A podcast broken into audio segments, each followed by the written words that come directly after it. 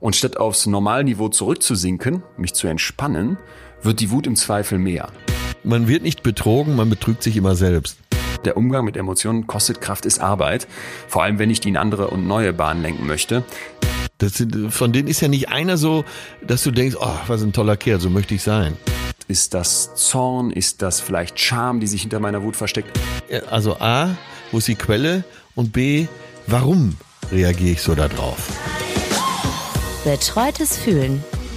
Der Podcast mit Atze Schröder und Leon Windscheid.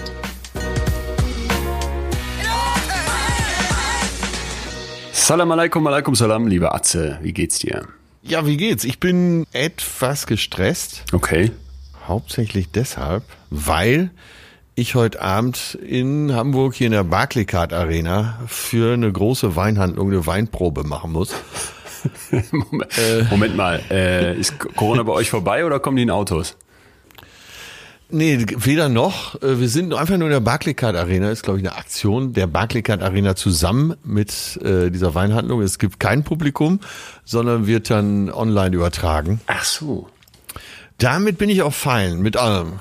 Äh, Die Halle ist ja eins meiner Wohn äh, ja, eins meiner Wohnzimmer. Ja, alle Beteiligten sagen mir auch was, aber ich habe null Ahnung von Wein. Ich weiß nicht, ob das relevant ist, dass, Ach, Quatsch. dass man vom Quatsch. Thema gar keine Ahnung hat. Äh, Rotwein empfehle ich äh, lauwarm zu Cola. Das ist so meine Spanien-Urlaub-Erfahrung. Und Rosé schüttet man bekanntlich aus Weiß und Rot zusammen. Viel mehr. viel mehr. Ich weiß gar nichts über Wein und ich bin auch der festen Überzeugung, dass es schlau ist, keine Ahnung von Wein zu haben, ähnlich wie bei Whisky und anderen teuren Luxussachen. Ja. Weil wenn man keine Ahnung hat, kann man den Schrott noch genießen. Wenn du vor so einem Weinregal stehst und du kaufst eine Flasche für 3,90 Euro und fühlst dich blöd, weil du weißt ja, ah, bei 15 Euro wird die ja viel, viel besser sein, äh, dann hast Gilt du dir das auch für Geschmack verdorben. Liebespartner? Wenn man keine Ahnung hat, dass man den Schrott dann auch genießen kann. Äh, okay, und dann bist du da der Guru auf der Bühne, muss jetzt erklären, hier haben wir einen fantastischen Chardonnay aus dem Jahre, weiß ich nicht, oder machst du ein paar Witze drumherum? Es gibt einen Guru und äh, ich bin dann der Fachmann, der sein Wissen dazu gibt. Äh, der Wein schmeckt torfig, er schmeckt holzig, er schmeckt kriminell. Ja. Das weiß ich. Ich habe schon mal gelesen, jetzt habe ich ein bisschen vorbereitet, dass bei Wein wirklich alles erlaubt ist. Und du hast natürlich, bist natürlich direkt in die Falle getappt und das, ent- da hast du dich selber als wirklich äh, nicht Weinkenner entlarvt, wobei du das ja auch schon vorher behauptet hast. Du hast Chardonnay genannt und äh, der Engländer sagt anything but Chardonnay. Ja. Ja, also man kann alles trinken außer Chardonnay. Äh, der Wein ist in Mode, ich weiß. Ach so, aber ich habe jetzt schon auf Sylt gelernt durch einen Gastwirt, Ja. nämlich von diesem Surfcafé, der wirklich total viel Ahnung von Wein hat, komischerweise weil es sein Hobby ist. Er hat gesagt, äh, beim Chardonnay ist das der Nachteil, dass so viel Holzanteile drin sind, weil der wohl lange barrik verkesselt ist, also im Holzfass gelagert wird. Und diese Holzteilchen in dem Wein machen den Trinker aggressiv. Ich, ich stelle mir gerade den äh, Syltkringel tragenden Polo-Kragenhemd hochgestellten Vollidioten vor, der in so einer Bar sitzt, sich das alles anhört und so mit so einem Kenner-Schlückchen vermerkt dann, ja, oh ja, schmeck ich so, hm, hier kommt mir direkt die, die Aggression hoch, ja. Ja, aber aggressiv war ich natürlich im Spiel, weil, okay, das ist schon fast unser Thema, darauf wollte ich überhaupt nicht hinaus. Mir ging es nur darum, dass, dass es natürlich auch äh, dass es um Gefühle geht und so, und dass ich nie gedacht habe, dass äh, was du trinkst, äh, dich auch psychisch so beeinflussen kann. Und Ja, er sagte, das ist auch der Grund, warum viele Leute bei Champagner so krawallig draufkommen. Ich, ich bin, will direkt protestieren jetzt, aber jetzt mal ganz ehrlich gesagt, bei Wein, da wird doch ganz viel gelabert. Ich bin ja der festen Überzeugung, wenn du mal in so einem Rewe hingehen würdest und die Regalbödenhöhe verändertest. Also sagen wir mal, du nimmst die Billigweine, die ja bekanntlich ganz unten stehen im Tetrapack und füllst sie irgendwie um oder stellst die Flaschen von ganz unten in die Mitte oder nach oben und änderst die Preisschilder. Da würden selbst die größten Weinkenner kommen und sagen, hm, ah, mundet aber und wissen nicht, dass es in Wirklichkeit eine 290 Pulle ist. Ja, da möchte ich widersprechen. Also ich habe das auch lange gedacht, bis ich dann äh, in Heidelberg auf einen Weinkenner getroffen bin. Und der konnte, mit dem bin ich verschiedene Weine durchgegangen. Wir hatten da die Möglichkeit, weil das war so eine Vinothek, Ja. der er äh, auch noch nie gewesen ist. Und der konnte dann, ohne dass er es wusste und das Etikett gesehen hat, äh, ich habe okay. ihm dann verschiedene Weine der konnte dir das Anbaugebiet sagen und ungefähr den Jahrgang. krass. Ey, ja. Da muss ich gestehen, okay, dann fange ich auch an zu glauben. Ich bin ja als wissenschaftlicher Mensch schon immer zur Blindverkostung verpflichtet. Wir hatten letztens bei Freunden die Diskussion, ob äh, Brita gefiltertes Wasser, du kennst diese Plastikkannen mit diesem äh, ja, batteriebetriebenen ja. Filter, ob das jetzt anders schmeckt als Kranwasser. Und ich war der festen Überzeugung, nein, auf gar keinen Fall. Und wir waren in Berlin und da ist das Wasser sehr kalkig. Und mein Kumpel und seine Freundin waren ganz sicher, dass doch. Dann haben wir haben wir fünf Gläser oder sowas habe ich fertig gemacht für die Blindverkostung. Irgendwie dreimal Brita-Wasser, einmal habe ich gemischt und einmal Kranwasser. Keins richtig völliger Humbug. Und jetzt glaubst du, dass meine beiden äh, werten Freunde nach dieses Ding wegschmeißen würden? Nein, natürlich nicht, denn äh, ich habe ja angeblich da geschummelt. Also ich bin da immer, wenn man mich mit Blindverkostung kriegst du mich. Und wenn dann so ein Weintyp sagt, okay, ich kann wirklich das Anbaugebiet rausschmecken, dann ähm, fange ich an zu glauben. Ja, nun ist Wein ja wirklich ganz was anderes als Wasser. Und ähm, die verschiedenen Methoden der Kälterung äh, geben das ja schon vor. Äh, bei Wasser ist das sicher noch was anderes. Aber ich will jetzt auch nicht zu sehr einsteigen. Ich, ich merke schon, du bist vorbereitet, finde ich aber gut. Du bist, äh, du gehst nicht einfach so dahin, sondern du liest dich ein, du machst dir. Nein, machst dir nein, nein. Ich, ich versuche mehr die Geschichten drumherum zu lesen. Ich will gar kein Weinkenner werden, weil auch diese Geschichte da auf Sylt, wo der äh, wird vom LA Sylt äh, mir sagt, der übrigens so gar nicht aussieht wie ein Wein, eher wie ein Weinkenner, sondern eher wie so ein Surferboy das war aber eben sein, äh, sein Fable. Weine. Und ich hatte mich immer gefragt, warum ich so komische Gedanken kriege, wenn ich Wein trinke. Und da war die Erklärung.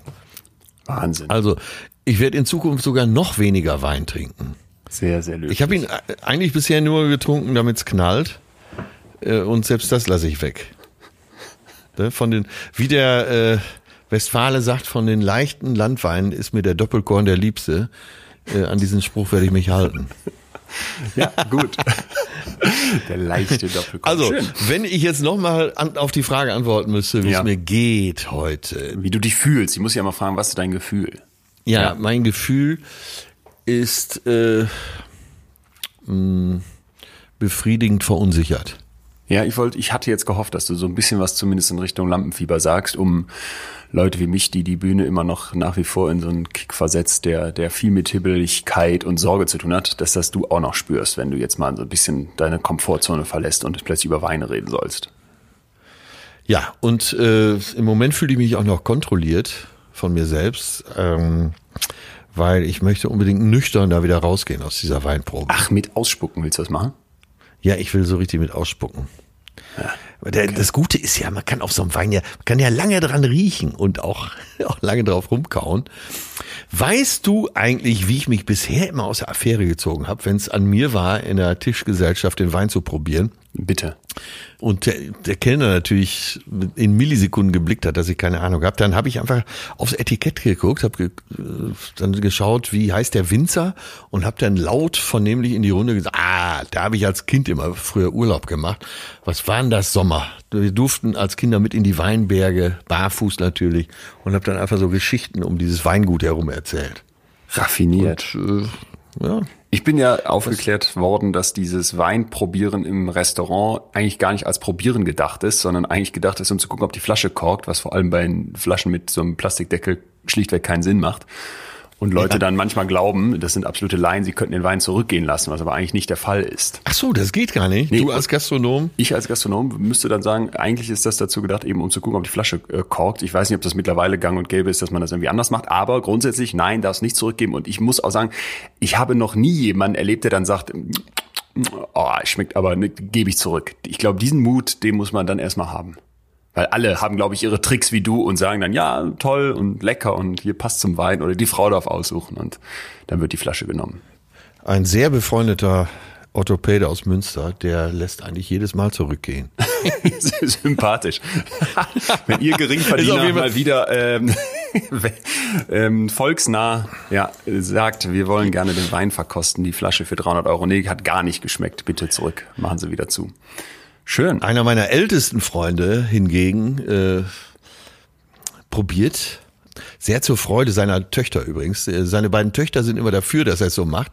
Seine Frau redet ihm immer zu, bitte lass es, bitte lass es, bitte, bitte lass es. Und die Töchter, nein, Papa, mach, mach, mach. So, der, der Wein kommt zur Verkostung, er probiert, zeigt ein schmerzverzerrtes Gesicht, lässt sich vom Stuhl fallen, es stimmt alles wirklich, was ich gerade erzähle, lässt sich vom Stuhl fallen, rollt sich am Boden, scheinbar mit Krämpfen, setzt sich dann wieder auf den Stuhl und sagt, der ist gut, den nehmen wir. Hast du schon erlebt? Kann nicht sein. Traut sich keiner. Doch, ich saß daneben, äh, auch als seine Frau protestiert hat. Aber seine Töchter lachen immer Tränen und ich auch. Würde ich Das- auch. Die arme Frau. Aber ist das nicht, ist das nicht wunderbar, um so einen. Abend zu beginnen? Ist total Du sitzt gut. in so einem richtig schicken Restaurant und du wälzt dich erstmal am Boden, setzt dich dann wieder auf den Stuhl und sagst, der ist gut. Ich, also ich liebe sowas. Wenn man das hinbekommt, das ist doch der, der Oberhammer, wenn du gegen diese klassischen Konventionen dich traust zu, zu verstoßen. Und meistens finden das ja alle drumherum auch gut. Also eigentlich ist das Ja. doch, da, davon erzählst Inklusive der Kellner, Egal ne? wie Die erleben ja auch mal was. Ja. Ja. Sag mal, äh, was ist denn dein Gefühl heute? Äh, Mitgefühl.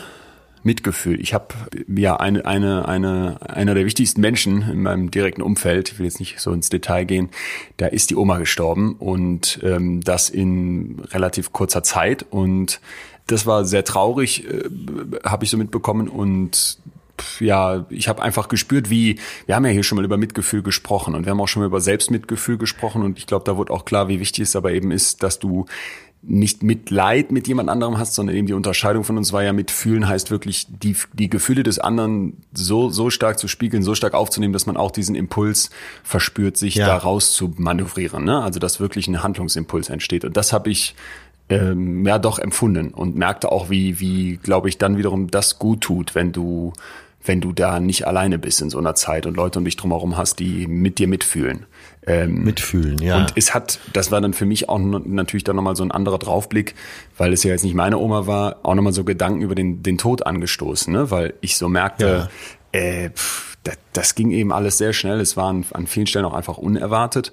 Und Ja. ich habe mich diese Woche nochmal mit meinem Lieblingspsychiater getroffen, privat, wobei das immer für mich wie so eine, wie so eine kleine Therapiesession ist. Und äh, habe dem auch nochmal geklagt von diesem äh, Rennen, Machen, Tun, ne, was wir hier schon besprochen haben, diese Ja. Unfähigkeit, mal nichts zu machen. Da meinte der, ja, aber Leon, ähm, am Ende des Lebens kommt Gott auch nicht zu dir und sagt, gut gemacht. Ne? Und der Berg, den du hochrennst, der geht auf der anderen Seite wieder runter. Und das sind ja manchmal so diese einzelnen Sätze, die so einschlagen können. Ne? Und in dem Moment merkte ich so auch nochmal, weil ich eben auch gerade so empfänglich für dieses Thema Sterben und Ende des Lebens war und auch gar nicht unbedingt negativ, sondern einfach wirklich nachdenklich, Ja. dass man sich das einfach immer wieder mal vor Augen führt ne? und sich so klar macht, ey, äh, ja, am Ende kommt Gott nicht und sagt, das hast du hier alles toll gemacht, das musst du dir schon vorher selber attestieren und du musst den Weg genießen. Und äh, manchmal okay. merke ich so, wenn dieses Auseinandersetzen mit dem Tod und eben das nicht ausblenden, sondern das wirklich auch mitbekommen, sich Zeit dafür nehmen, da, da auch dann wirklich drüber zu sprechen, obwohl das ja ein schwieriges Thema ist und auch irgendwie immer noch so ein Tabu hat, dass einem das, glaube ich, auch selber viel mitgibt. Das, Ja, das ja. ist so gerade so ein bisschen, ist etwas chaotisch alles bei mir, weil es alles so neu kam, aber das ist gerade meine Gefühlswelt. Verstehe. Ja, es tut dir ja auch sicher gut. Also nicht, dass jemand gestorben ist, sondern dass du dich damit auseinandersetzen musst. Ja. Dass du gezwungen bist. Und- Weil du und- hast auch, auch diese Woche mal wieder viel zu viel gemacht und äh, ich habe ja mitgekriegt, wie du schon wieder unterwegs warst. Ja. Tja, das, ja, das wird die große Herausforderung für dich sein, der so voller Energie steckt und Wissensdrang, da mal irgendwo ein bisschen Gas rauszunehmen. Genau, und ich merke ja auch, das haben wir hier, glaube ich, auch schon mal thematisiert, dass, dass das in meinem Fall jetzt zumindest äh, in Wellen stattfindet. Mal gelingt mir das besser, mal gelingt mir das schlechter. Das, das Sprechen mit dir ist da auf jeden Fall wirklich einfach förderlich, weil ich, weil ich der festen Überzeugung bin, dass so dieses Lernen von Leuten, die dir einfach einen Altersvorsprung haben, ne? Und ich, dass das Ja. unglaublich wertvoll ist. Und ich habe oft das Gefühl, dass in unserer Gesellschaft so auf die Alten geguckt wird und damit meine ich jetzt nicht dich, sondern äh, die, die wirklich Alten, ich sag mal jetzt so über 80 und denkst so, ah ja, alle auf dem Abstellgleis, ne? Und die Rentner und was kosten eigentlich die Renten? so, und dass ja. da so eine Mentalität herrscht, die so sehr, sehr wenig wertschätzend ist. Und ich glaube, man Ja. dabei massiv übersieht, was da eigentlich für eine Weisheit hockt. Ne? Und es gibt immer so dieses 30 Leute unter 30 und wie erfolgreich sind sie denn und wer hat ihnen das nächste Unicorn gestartet, obwohl er noch keine 20 ist. Und so dieser Perspektivwechsel zu sagen, ey, wer, wer ist eigentlich über 80 und was kann ich von dem lernen oder der und was, was stecken auch, ja, meine Eltern sind jetzt über 60, was steckt da für eine Weisheit drin und was kann ich davon mitnehmen und versuchen. Das habe ich letztens gedacht, wie geil das wäre, wenn du mit 30, 80 wärst. Ja, also wenn du Ja, schon ja. diese Weisheit hättest, du hättest noch die körperliche Energie, du hättest die, die, weiß ich nicht, die Umtriebigkeit und so weiter, aber du hättest die in schlauere Kanäle gelenkt und vielleicht bestimmte Sachen besser sortiert. Das ist wahrscheinlich ein Das ist ja immer der faszinierende Gedanke. Eben auch in meinem Alter, wenn ich denke, wenn ich mit 25 schon Ja. diesen Background gehabt hätte und diese Erfahrung. Ich weiß nicht, ob ich es anders gemacht hätte, aber vielleicht hätte ich es mehr ausgekostet, sagen wir es mal so. Aber so dieser Gedanke, dass der Körper älter wird und die Seele immer jünger, Der gefällt mir gut. Aber die, die Alten werden ja auch gar nicht mehr so gefragt. Früher wurden die Alten ja befragt. Ja. Das, ja, ja, ja. Äh, das wird ja immer weniger. Genau, äh, total. Und das, weißt du noch, als ich das, ähm, ich weiß nicht, ob ich dir das hier erzählt habe oder oder off off Record privat, aber als ich im Iran war und da diesen Teppichhändler getroffen habe und der so erzählt, Ja. ey Leon, ich habe jetzt lange in Basel gewohnt und auch viele europäische Freunde und auch viel in Europa mitbekommen und da die alten Leute, die die laufen morgens in den Park und reden mit ihren Katzen. Bei uns reden die mit ihren Kindern, mit ihren Enkeln, ne? die sitzen zusammen auf der Parkbank mit anderen Alten. Und das ist einfach ein ganz anderes Zusammenleben noch. Und ich glaube, so dieses, ja, wir ziehen alle weg und in die große Stadt und die Eltern bleiben dann irgendwo und äh, akzeptieren das auch völlig. Meine Eltern waren schon immer so, dass die ganz früh gesagt haben, ey, auf keinen Fall müsst ihr uns so pflegen, ne? Und äh, hatten auch selber da Ja, Erfahrungen ja. mit ihren Eltern gemacht, wo man so sagen würde, ja, das lief auch alles nicht toll unbedingt, aber manchmal merke ich dann, wie sich das in mir sträubt, weil ich das doch für einen ziemlich falschen Weg halte. Ich glaube, so dieses Zusammenhalten auch über die gesamte Lebensspanne hinweg äh, ist eigentlich der zentrale Bestandteil von, von menschlichem Zusammenleben und, und dann da nicht au- aufzuhören, nur weil man denkt, okay, die Alten, ach, äh, die können mir auf den ersten Blick nichts mehr geben. Ja, gerade, guck mal, du hast gerade über deine Eltern gesprochen. Die sind ja beides äh, sehr gebildete Menschen. Da wird sich ja auch noch immer mehr Bildung anhäufen. Das wäre ja töricht, die nicht ab und zu um Rat zu fragen, oder? Eben das, ne? Und, und eben auch andersrum. Also dieses, was du letzte Woche gesagt hast, ne, das hat bei mir auch äh, nochmal noch mal irgendwie nachge, nachgewummert, so diese Idee, ey, jetzt habe ich, ein, hab ich ein gewisses Alter erreicht und soll ich mich jetzt irgendwie so gehen lassen? Soll ich jetzt mal den Stecker ein bisschen ziehen und, und so eine, Ja, so ein, eine Hängepartie fahren, ne?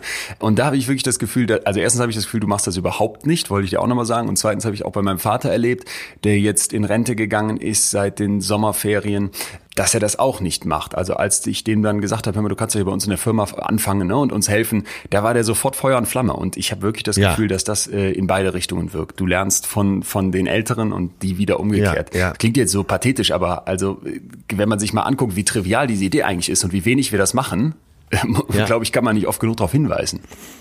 Ja, unbedingt, unbedingt.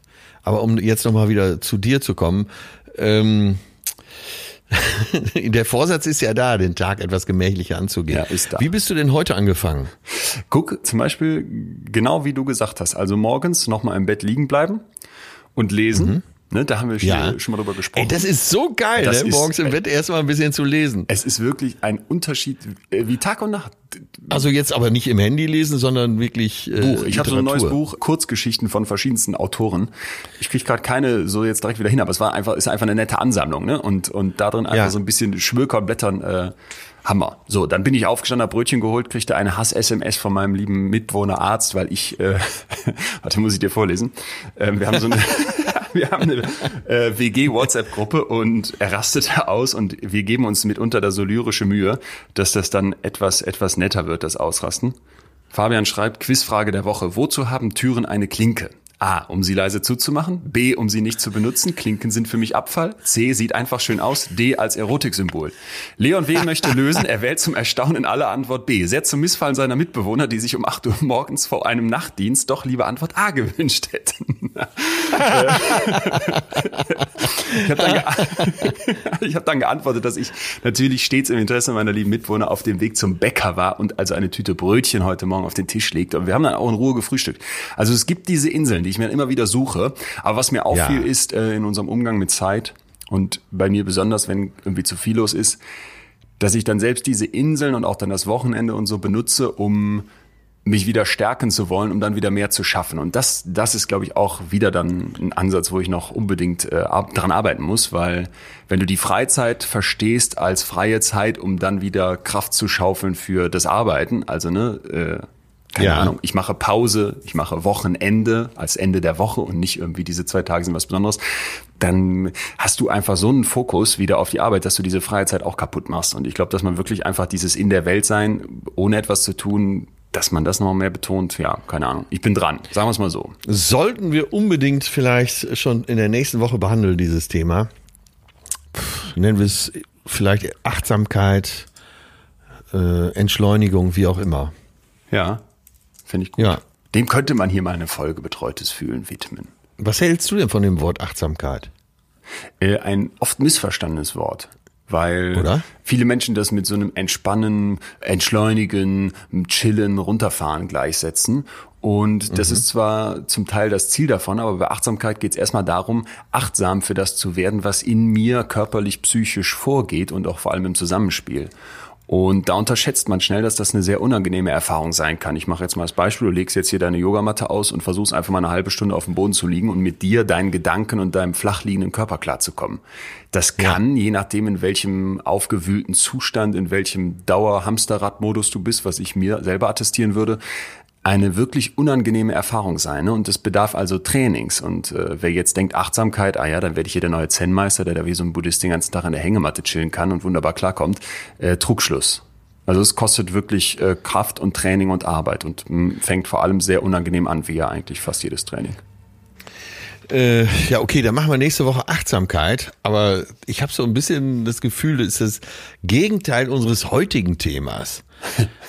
Ja. Ich hoffe, dass ich das Thema für heute genauso verstanden habe wie du, weil ich habe erstmal so in den Nebel hineingestochert und naja, dein Trigger, dass wir auch in Indien mal schauen, was da so los ist, hat mich vielleicht auf die falsche Fährte gelenkt. Aber ich habe verstanden, dass wir heute Aggression machen. Habe ich auch verstanden.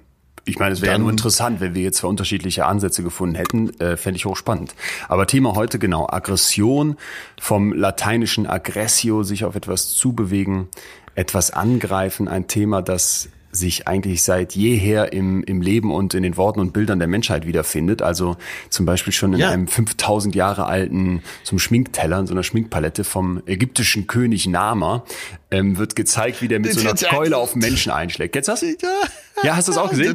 Habe ich mir hier aufgeschrieben. Hör mal, du bist ja richtig vorbereitet heute. Hausaufgaben Ja, gemacht. Ja, aber ich finde das interessant. so. Also äh, ich glaube so die Frage, ist Aggression grundsätzlich in uns drin? Wo kann ich mit meiner Ja. Aggression her äh, hin? Wo kommt sie her? Äh, prügel ich sie am besten aus, aus, äh, aus mir raus, indem ich auf irgendwen eintrete oder irgendwas? Ne? Oder gibt es vielleicht auch andere Wege? Ich finde, das sind, das sind große Fragen, wenn man sich so gerade in der Ja. Welt umguckt. Äh, wäre das für mich heute so, wäre das eigentlich die Agenda? Ja, und da müsste man vielleicht vorneweg, wie so oft eigentlich, äh, eine Begriffsbestimmung machen. Und eine Unterscheidung von Aggression, aggressiv und Gewalt. Ja, bitte. Ähm, weil das scheint ja wohl nicht ein und dasselbe zu sein. Ja, ich war, also wenn du recherchierst zu diesem Thema, also so breit recherchierst, nicht so wie du als Wissenschaftler, sondern dass ich eher gucke, äh, was ist auch unterhaltsam drin in diesem Thema, dann äh, bist du ruckzuck eben bei Gewalt und Frustration. Äh, und äh, mir ist bei dieser Recherche klar geworden, dass äh, es eben Aggression gibt auf der einen Seite. Das können bestimmte Gefühle sein. Dann gibt es eben die, äh, dann gibt es eben das Aggressivsein. Ja. Das ist nochmal was anderes. Und äh, Gewalt ist einfach nur äh, ein Symptom der Aggression. Gewalt ist dann das wirklich so die ich- Maximalstufe, ne, wo es darum geht, dass ich Genau. den anderen tatsächlich kaputt mache im Prinzip. Das musste ich erstmal für mich differenzieren. Naja, und dann bin ich eben auch drauf gestoßen, da wirst du mir jetzt recht geben oder nicht, dass klar, Freud kommt ja wie so oft drin vor. Und äh, Freud ging davon aus, dass es ein, dass es angeboren ist, dass es ein Trieb ist. Ja, es gibt mittlerweile eine ganze Reihe von Gegenargumenten zu diesen Triebüberlegungen. Ne? Ähm, Ja, die das wollte ich auch hören. Grundsätzliche Annahme ist ja, dass sich da eine Energie anstaut, die dann ja wie so ein Druck in einem, in einem, in einem Kessel immer höher wird und da musst du Ja. mal den Topfdeckel abnehmen und äh, dann kocht die Milch nicht über. Das nennt sich Äh, ähm, Trieb wäre ja auch eine schöne Entschuldigung. Wäre eine sagt, fantastische das- Entschuldigung, wenn ich jetzt sagen könnte, ich habe hier gestern mal wieder meine, äh, meine Frau verprügelt oder meinem Nachbarn den Autospiegel abgetreten, weil der mich wieder zugeparkt hat. Aber es gilt nicht. Also wir müssen klar sagen, dass äh, da steigen wir schon direkt an einer guten Stelle, glaube ich, ein.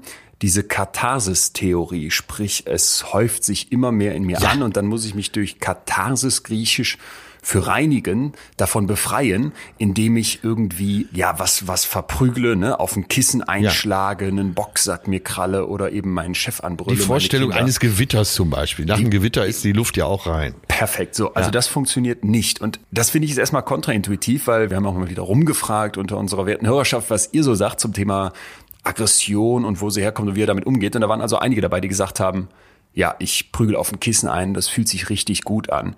Wie immer gilt, äh, der Einzelfall kann jetzt hier nicht äh, über alle entscheiden, aber ich habe mit einem Professor von der Ohio University gesprochen, Brad Bushman, das ist so der absolute Star im Bereich Wut und Aggressionen. Und der hat mir von einem seiner Versuche erzählt, in dem mussten hunderte Studierende so ein kurzes Essay abgeben, also einen kleinen Text. Und dieser Text wurde ihnen dann abgenommen, da wurde denen gesagt, so pass mal auf, der kommt jetzt in einen anderen Raum und da sitzt dann ein Kommilitone von euch und der wird den bewerten. Ja, und dann kriegt ihr Ja. den gleich zurück. Und du ahnst vielleicht schon, worum Ja. es geht. Diese Leute sollen Ja, sehr, sehr wütend gemacht werden. So, und dann kommt dieses. Essay also zurück und hat äh, immer, egal was geschrieben wurde, eine maximal negative Bewertung, also ne grauenhaft strukturiert, mangelhafte Also egal, was geschrieben egal, wurde. was geschrieben wurde und man hat sich Ja, sogar die Mühe okay. gemacht, noch in Handschrift so drunter zu kritzeln. Das ist eines der schlechtesten Essays, das ich jemals gelesen habe. Und das hat auch, das hat auch funktioniert. Also die Leute sind äh, wirklich regelrecht ausgerastet. So und jetzt wird's spannend. Man hat diese Studierenden aufgeteilt in drei Gruppen. Und jede Gruppe bekam jetzt eine unterschiedliche Aufgabe. Die erste Ja. Gruppe sollte gar nichts machen, die hatte einfach rumgesessen. Die zweite Gruppe musste ungefähr, ich glaube, eine Viertelstunde lang, weiß nicht mehr genau, auf einen Punching Ball einschlagen und bekam dazu die Aufforderung, sich vorzustellen, äh, sich sportlich zu betätigen, also sich abzureagieren, ne, so und den Körper zu stellen. Und die letzte Gruppe, die bekam ebenfalls den Punching Ball, allerdings bekam die noch ein Foto gezeigt und dieses Foto war angeblich der Kommilitone, der die gerade eben so schlecht bewertet hat, also der da handschriftlich gekritzelt hat, das ist das schlechteste Ja. Essay. So, und die sollten jetzt auf diesen Punching Ball einprügeln und sich halt vorstellen, dass das diese Person wäre, die sie da verkloppen. Und im Anschluss an diese Aktion wurde jetzt die Wut von all diesen Versuchsteilnehmern abgefragt. Das war der eine Teil, wie wütend Ja. fühlt ihr euch? Und dann aber auch messbar bekamen die die Möglichkeit, sich aggressiv zu rächen. Also man hat denen erklärt, dieser andere Kommilitone hat jetzt einen Kopfhörer an und wenn ihr hier diesen Button drückt, dann könnt ihr dem extrem unange- unangenehme Töne aufs Ohr spielen, so dass es nahezu wehtut. So, und was passiert jetzt?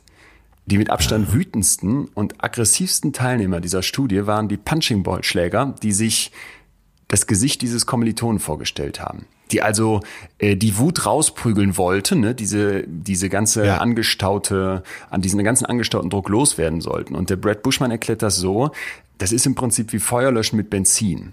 Also er hat mir das dann beschrieben, dass das eine ganz natürliche Ja. Reaktion von uns wäre. Wenn wir wütend werden, dann wollen wir treten, schreien und so weiter, verfluchen. Das fühlt sich erstmal gut an und er hat auch gesagt, dass 75 Prozent der Leute, die da mitgemacht haben, diesen Punchingball verprügeln wollten. Und hat mir dann aber beschrieben, dass darin eine ganz große Gefahr besteht. Wer also jetzt mit dieser Katharsis-Methode sich vom Druck befreien möchte, der riskiert, dass dein Körper noch mal mehr hochfährt. Der, der Fachbegriff dazu ist Arousal, also wir sprechen von Erregung. Das heißt, wenn Ja. ich jetzt plötzlich meinen Pulsschlag nochmal hochfahre, ne, wenn ich anfange zu schwitzen, wenn mein Herz schneller schlägt und so weiter, also diese ganze Reaktion, weil ich jetzt auf diesen Ball einkloppe, dann gibt's im Prinzip ein Wechselspiel. Also mein Kopf und mein Körper sind ja ein, sind bilden ja eine enge Einheit und es entsteht plötzlich die Illusion, dass ich jetzt im Prinzip noch viel erregter bin und statt aufs Normalniveau zurückzusinken, mich zu entspannen, wird die Wut im Zweifel mehr. Und das ist eben eine, riesige Gefahr, die in dieser Katharsis-Theorie steckt, die ich hier unbedingt als, als Lüge entlarven möchte. Und die einzige Möglichkeit, das habe ich ihn noch gefragt, wie es aber denn wäre jetzt mit Joggen gehen oder ähnlichem, Ja. ähm, ne, wenn du es bis zur Erschöpfung treibst, sodass dein Körper keine Erregung mehr halten kann, dass er wirklich zusammenfaltend ins Bett brechen möchte, dann funktioniert's. Aber so ein bisschen, ne, hier, boah, jetzt fahre ich nochmal richtig hoch, das Ja. steigert im Prinzip die Aggression und die Wut. Das fand ich erstmal hochspannend, weil ich fand das so kontraintuitiv, ne? Hätte man erstmal nicht Ja, gedacht. ja. Also wir halten fest, äh, so ein Gewaltausbruch oder der Versuch, das abzubauen, ist so lange kontraproduktiv, wie es nicht bis zur totalen Erschöpfung kommt. Wenn wirklich gar nichts mehr ginge, genau. Ja. Ja, man muss sich da schon auspowern. Verstanden. Ja. Äh, also die Gewittertheorie, danach ist die Luft rein. Äh, auch so für Paare, die sehr viel streiten, wo sie dann sagen, hinterher ist die Luft so schön rein. Die zählt bei Aggressionen nicht. Äh, Du bringst uns eigentlich, glaube ich, schon zum nächsten Punkt äh, mit deiner intuitiven äh, Nase hier, weil ich glaube, das, was wir alle auch kennen, ist, dass dieses Unterdrücken von Wut, dieses in sich reinfressen, diese Aggressionen eben mit sich rumschleppen, dass das auch keine Lösung sein kann. Und ich glaube, hier Geht's denn da nicht einen- auch um äh, Frustration? Äh, Ja, genau. Hier müssen wir jetzt einen wichtigen Spagat aufmachen. Also Als ich über dieses Thema nachgedacht habe, Wut, Aggression, ich hatte sofort George Floyd vor Augen, ne? Also der Ja. Afroamerikaner, der von diesem Polizisten da so, ja, ich weiß nicht, wer dieses Video gesehen hat und irgendwie nicht die Wut in sich auflodern spürte. Wie kann sowas sein? Wie kann man so ungerecht, Ja. so unmenschlich behandelt werden? Mich hat das fertig gemacht, regelrecht. Und Ja. ich glaube, da haben wir gesehen, das wütend werden und auch das Protest und das, das Aufbegehren gegen Ungerechtigkeit ein ganz, ganz wichtiger Teil von Menschsein ist und dass dieses Wut unterdrücken und immer sagen, ja, nee, ich duck mich weg und der Chef hat mich schon wieder beleidigt, ne, und meine Frau hat mich schon wieder irgendwie passiv-aggressiv provoziert, dass das keine Lösung sein kann. Also dieses Reinfressen ist eine absolute Vollkatastrophe. Das Problem ist eben, wenn die angestaute Wut, wenn die gesammelte, wenn dieser Druck, der eben schon da ist, äh, wenn der dann in Aggression umschlägt. Also es geht nicht darum, dass man diesen Druck, der sich aufbaut, dass man den nicht loswerden soll, sondern es geht eben darum, dass man den nicht in Aggression loswerden soll. Dann Und lass uns glaub, doch mal zurückspringen. Ja. Du sagst ja immer, dass äh, jedes Gefühl, jede, äh, jedes psychische Muster, ja, das ist wahrscheinlich falsch gesagt, aber ähm, bleiben wir bei Gefühl, weil der Podcast ja auch so heißt, betreutes Fühlen, eben auch einen Sinn hat. Total. Und was hat denn Aggression für einen Sinn? Vielleicht da auch nochmal einen, einen Sprung zurück, wenn wir uns die Wut vielleicht als eine mögliche Bedingung von Aggression vorstellen. Ganz wichtig, Wut ist nicht Aggression, ne? also es ist nicht gleichzusetzen. Es ist absolut nicht so, dass Wut immer zu Aggression führt, aber ich glaube, das ist so eine Vorstufe, die wir uns alle gut vorstellen können. Deswegen bleiben wir vielleicht mal eben dabei. Ja. Wenn ich mir überlege, wann werde ich so richtig wütend, ne? wenn ich Ungerechtigkeit erlebe, wenn ich unfair behandelt werde, wenn ich irgendwie ausgebremst werde und den Eindruck habe, das macht jemand, um mich, um, mir zu, um mich zu schädigen, dann ist Wut und auch das mit der Hand auf den Tisch schlagen, was ja im Business-Meeting heute kaum noch akzeptiert ist. Also mal irgendwo so auszurasten, das merke ich auch bei uns im Büro, Ja. das ist eigentlich nicht drin. Ne? Egal wie oft der Azubi denselben Fehler macht, wenn ich da jetzt wirklich äh, plötzlich einen Tobsuchtsanfall bekäme, würden mich alle, würden mich alle angucken wie, wie ein Auto. Und ich glaube aber in diesem Moment ist eigentlich dieses wütend werden, dieses auch dieses zeigen dürfen davon, was in einem vor sich geht, ein ganz, ganz wichtiger Punkt. Weil das ist eigentlich maximale Information in Ja. sehr, sehr kurzer Zeit. Ne? Ich mach dir klar, machst ey, du hast hier eine rote Moment. Linie überschritten, weiter geht es nicht. Ja, aber du machst dich ja selber auch nackt, wenn du wütend wirst. Total, ja, stimmt. Äh, du, du lässt dir in die Karten schauen. Wie ist das Also denn bei ja dir, das wenn du, äh, wenn Gegenteil du eines Pokerface. Ähm, dich- dich- naja, ich war, ich, ich war früher absolut jähzornig als, als Kind und ja, Jugendlicher. das hast du hier schon mal so ein bisschen durchblicken lassen. Das war eine, war eine gewisse Hilflosigkeit. Und ich habe vor langer Zeit, ich habe es leider nicht wiedergefunden, äh, ein Buch gelesen, das hieß Wohin mit meiner Wut. Und da ging es eben darum, dass man, äh, dass das eben eine Frustration ist, dass man äh, wütend wird, weil man mit sich selbst nicht klar ist. Was wir, glaube ich, hier jedes zweite Mal sagen, dass man eben nicht bei sich ist. Und äh, daraus äh, kommt die Wut, weil äh, auch wenn du mit dem Azubi wütend bist oder über seine Handlungen, ähm, dann zeigt das ja nur, dass du da vielleicht selber irgendwas falsch erklärt hast, äh, ihn nicht genug betreut hast, äh, was weiß ich. Aber du könntest ja auch ruhig bleiben und sagen, ja, pass mal auf. Ja, wir denken jetzt gemeinsam drüber nach. Äh, aber wenn die Wut in dir aufsteigt und du lässt sie raus, da weiß er ja genau, was mit dir los ist. Wie du eben schon sagtest, es ist ein sehr komprimiertes äh, Verhalten. Ja, total. Nee, und es, es gibt ja wahrscheinlich eine Genese äh, bis zum Ausbruch, oder? Definitiv, klar. Also es kommt jetzt nicht von, von einfach so. Was interessant ist, ist, dass es unterschiedliche Persönlichkeiten gibt, die eben dazu führen, dass manche Menschen auch unterschiedlich schnell wütend werden. Ich glaube, wir haben alle, oder beziehungsweise dann auch wirklich ausrasten, in Aggression überschlagen. Ich glaube, wir haben alle Leute vor Augen, von denen wir sagen würden, da ist es viel wahrscheinlicher, dass die mal im Stau irgendwie aussteigen und dem anderen Ja. den Seitenspiegel abtreten, ne? oder dass denen auch mal die Hand ausrutscht. Äh, du, als jetzt zum Beispiel eher bei mir. Ich muss gestehen, ich war immer derjenige, der so als 16-Jähriger dann in Wuppertal, wo wir gerne aus Solingen hinfuhren, weil es ein bisschen größer war und ein bisschen mehr Nightlife hatte, war ich immer Ui. derjenige, der von Wuppertal asozial auf, auf die Fresse bekommen hat ne, und nicht zurückschlagen konnte. Äh, Ich erinnere mich an einen Barbesuch, wo wir unten am Tisch saßen, ein- einer meiner engsten Kumpel und ich und zwei Mädels und dann gingen wir hoch zu viert und wir, also wir haben nichts gemacht, wirklich nicht. Aber es war so diese Zeit, ey, was guckst du? Ne? Und dann hatte ich also scheinbar Ja, irgendwie ja. unten blöd angeguckt oder mein Kumpel. Auf jeden Fall äh, drehte ich mich um und bekam eine Backpfeife von einem Typen, der uns aus der Bar einfach hinterhergekommen war. Und in solchen Momenten werde ich extrem wütend, aber ich bin nicht in der Lage, dann irgendwie zurückzuprügeln. Einfach weil ich auch nicht in der Lage dazu bin. Ähm, aber auch weil ich manchmal das Gefühl habe, dass, dass bei mir diese Schwelle bis Aggression dann wirklich ähm, ne, in die Tat schlägt, dass die sehr, sehr hoch liegt. Du bist halt mit weniger Frustration als ich wahrscheinlich aufgewachsen. Ich war relativ früh schon so frustriert, äh, und körperlich gut drauf, das war halt mein Ventil. Wie, also, wie lief das denn mich geschlagen ab? hätte, äh, wäre wahrscheinlich jetzt tot. Aber und ich im nimm, Knast. nimm uns doch mal mit in so eine Szene, ey, wenn du dich da so erinnerst. Wie, wie wäre das bei dir gewesen? 16, irgendwie ein Typ kommt und macht dich, macht dich blöd, haut dir, gibt dir eine Backpfeife so wirklich aus dem Nichts raus. ja, so Situationen gab's ja schon mal. Ne? Früher äh, saß man ja gerne mal in so Bars oder auch Clubs am Tresen. Die Clubs hatten ja auch früher geöffnet. Werd nie vergessen. Ich komme äh, da bei uns im Kaffee in den örtlichen äh, Club rein und so ein Typ, wie, du, jetzt musst du dir vorstellen, ich war sehr durchtrainiert, weil ich Turner war, Leistungsturner. Das hilft natürlich. Und ja. so ein Typ bestimmt mindestens Kopf größer als ich, ja. wollte, wollte Ärger. Guckt mich an, ich guck zurück und er sagt, was guckst denn so blöd? Und dann habe ich den schon gefasst. Dann habe ich den schon an beiden Ohren gefasst, nach draußen mitgenommen und ihm mal eine richtige Abreibung verpasst. Also so und hab dem noch gesagt, äh, äh, das wird dich lehren, dich nicht an kleinere zu vergreifen. Aber du hast ihn so richtig dann an, so richtig, also hast du ihn dann ins Gesicht geschlagen? Kriegst du sowas hin? Das waren noch andere Zeiten, ja. Früher, früher war das etwas die Zeit, als man auch noch Tiger schießen durfte, ne? Äh, das war vor allen Dingen die Zeit, ich laber jetzt keinen Scheiß, du wirst jetzt sehr lachen, aber als man, wenn es so richtig Hochsommer war und heiß, ja. man abends tatsächlich auch mit freiem Oberkörper in die Stadt ging. Nein. Ja. Ja? ja. nein, nein, nein. In welcher Stadt warst du da? Das kann ich glauben. Wie, wie, wie, warte mal. Einfach, also du gehst ohne irgendwas nicht mal so ein Tanktop, äh, ganz oberkörperfrei, gehst du in die Stadt und sagst, grüß die anderen, die auch.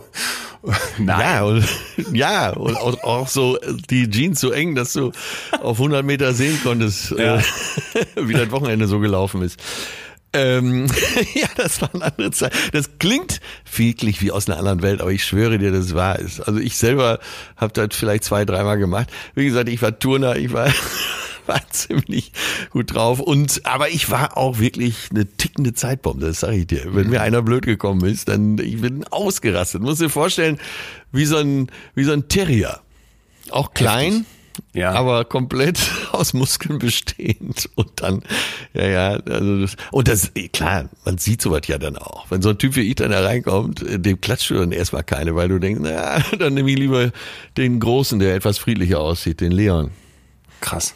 Ja, glaube ich auch. Ja.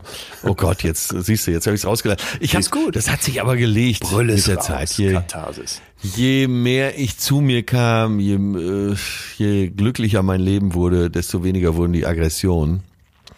Und äh, die sind sicher immer noch in mir, aber die haben sich ganz gut verkrochen und fristen so ein Dasein hinter den Bäumen. Lass uns doch mal bei dir dann vielleicht nochmal versuchen, den Blick äh, weiter nach hinten und vielleicht auch hinter die Fassade zu werfen. Äh, wobei ich jetzt nicht meine, dass du die absichtlich aufrecht hältst, sondern manchmal muss man ja wirklich äh, mal von allen Blickwinkeln drauf gucken. Aus der Wissenschaft wissen wir, dass Kinder extrem gut darin sind zu beobachten, wie sich die Eltern verhalten. Also wenn Kinder sehen, ja, dass ja. die Eltern irgendwie ihnen gegenüber negative Emotionen stark ausrichten, dann sind die viermal so hoch, dann ist die Wahrscheinlichkeit viermal so hoch, dass die Kinder dann auch Wut zeigen. Ne? So ein autoritärer ja. Elternstil, der von so einer genau. starken Kontrolle und geringem auf das Kind eingehen geprägt ist, der ist mit sehr, sehr starkem Wutauslassen bei Kindern verbunden. Und was ich sehr krass fand, war auch, wenn Kinder in Familien aufwachsen, wo es so einen ja ein großes Konfliktlevel zwischen den zwischen den Eltern gibt und auch eben gezeigte ausgelassene Wut, dann ja. werden die von Lehrern, von anderen Kindern ne, und auch von von eben ihren Eltern, von von den Müttern als sehr sehr sehr viel wütender beschrieben. Also Kinder gucken sich genau ab, ne, wo die Wut herkommt. Sagen wir es ganz einfach, wenn du in einer Familie aufwächst, in der Aggression zum Alltag gehören, dann ist das schon mal ein erlerntes Muster. Das kann dann noch gesteigert werden, dass du vielleicht äh, viele Filme siehst, äh, wo Gewalt eine Rolle spielt, äh, dass du auch andere Umfelder hast, äh, in denen man Konflikte mit Gewalt löst. Dann äh, empfindest du Aggression als ganz normal. Ja. Das war die Zeit als Lehrer auch schon mal zu langten. Ja. Und ich weiß noch, äh, es gab dann natürlich immer die ein, zwei Lehrer, die, die besonders brutal waren. Das war bei uns einmal der Mathelehrer. Da flog entweder Schlüsselbund oder da kam mal eben die Hand in den Nacken. Und dann gab es aber auch einen Sportlehrer, der auch wirklich, äh, wirklich mal so, wenn du ihm blöd kamst, einfach zugeschlagen hat. Und der kam damit Krass. durch. Damals war das Herr Grube, mittlerweile nicht mehr unter uns, deswegen kann ich den Namen auch sagen. Der war bekannt dafür, da war so wirklich echt vorsichtig. Der, der macht aber auch so Sachen, da würde er, glaube ich, heute für den Knast gehen. Äh, wenn die Klasse unruhig war, dann sagt er so, wir machen, dann verteilt er Boxhandschuhe und dann mussten immer Leute gegeneinander antreten, die er ausgewählt hatte, äh, gegeneinander Echt? zu boxen. Ja. So, bis einer, bis krass. Okay, heftig. Ja. Das, das sind ja schon Erfahrungen, die, äh, Ja, das war die Lernen am Zeit, Modell ne? äh, doch im Prinzip beinhalten. Ja, ja. Und ganz krass war ja, das habe ich dir schon mal erzählt, als ich äh, auf der Weltreise auf Hawaii war, da hat mir doch ein Hawaiianer einfach eine reingehauen. Ne? Ja. Und weißt du, was das Erschreckendste an der Situation war? Dass ich mich total wohlgefühlt habe. Wieso das denn? Weil dieses Grundmuster oder weil diese Situation für mich nicht ungewöhnlich war. Jeder andere wäre geschockt gewesen. Ich wurde, ich merkte richtig, wie ich innerlich ruhig wurde. Und die Freunde, die mit mir da waren, äh, kennen mich ja, die haben sofort meinen Blick gesehen und haben gesagt, so komm mal, komm mal lieber mit. Äh, Ah, die und wissen, dadurch, dass, dass du ich so ein ruhig, Vulkan bist.